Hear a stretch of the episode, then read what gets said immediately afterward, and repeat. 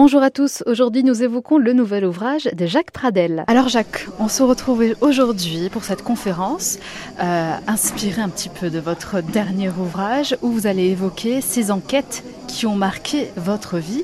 Et moi, j'ai envie de dire un petit peu qui ont marqué la vie de tout le monde, parce qu'on a tous eu l'impression de vivre au rythme de ces enquêtes. Oui, euh, c'est-à-dire, euh, bon, euh, évidemment, c'est un sujet très grave dès qu'on parle d'affaires criminelles, parce que ce que je rappelle toujours, d'ailleurs, dans mes préfaces ou dans mes émissions quand, quand j'en fais sur des, des affaires criminelles, je dis, n'oubliez pas, on n'est pas dans une fiction, même si parfois le scénario ressemble à un scénario que, d'ailleurs, les, auteurs de fiction s'inspirent beaucoup de, faits divers euh, réels. Mais je dis, les morts, c'est des vrais morts, le sang, c'est du vrai sang, et il y a surtout les familles des victimes pour qui, même si le drame s'est passé il y a 10 ans ou 15 ans, pour qui c'était la veille, quoi. Les gens ne cicatrisent, ces blessures-là ne cicatrisent jamais.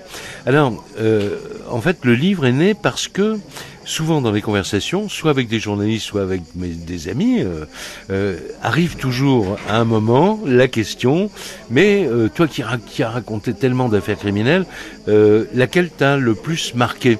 Et je réponds toujours, je répondais toujours, euh, mais je peux pas vous, je peux pas répondre avec un nom d'affaires parce qu'il y en a 5, il y en a 10, il y en a 15, je ne sais pas combien il y en a, peut-être 50 parce que le, le fait qu'une affaire criminelle puisse marquer alors un journaliste ou, ou d'ailleurs un policier, un magistrat euh, ou le public, tout simplement, l'opinion, euh, est très différent à chaque fois.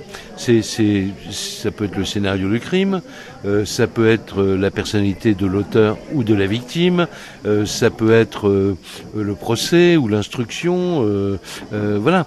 Et, et, donc il y a des raisons différentes d'être marqué par une affaire. Ou alors quelquefois euh, directement, je suis contacté, euh, j'ai été contacté, je raconte dans ce livre d'ailleurs, par par quelqu'un qui était un proche d'un auteur et pas d'une victime, et qui m'a appelé en me disant mais euh, c'est vrai que vous avez raison parce que vous dites toujours qu'il faut penser aux victimes. D'ailleurs les victimes nous le rappellent aussi en disant mais vous faites toujours euh, pour eux on fait toujours l'apologie des voyous, des criminels. Mais il dit mais vous savez quand on est le proche d'une un, femme qui a tué, évidemment ma vie a explosé. Vous vous rendez compte ce que ça fait de vivre pendant 24 ans avec une femme qu'on aime, avec qui on a eu euh, un enfant notamment en ce qui le concerne, une fille.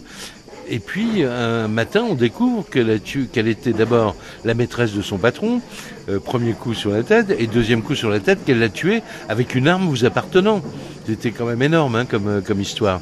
Et lui, bien sûr, a été soupçonné par euh, la juge d'instruction euh, et c'est on peut dire que c'était un soupçon naturel et j'ai fait une liste un jour chez moi et je, combien d'histoires m'ont marqué lesquels me viennent comme ça spontanément à la mémoire et j'en ai relevé 26. Bien, merci beaucoup, Jacques. C'est moi qui vous remercie, Cécilia. Merci infiniment.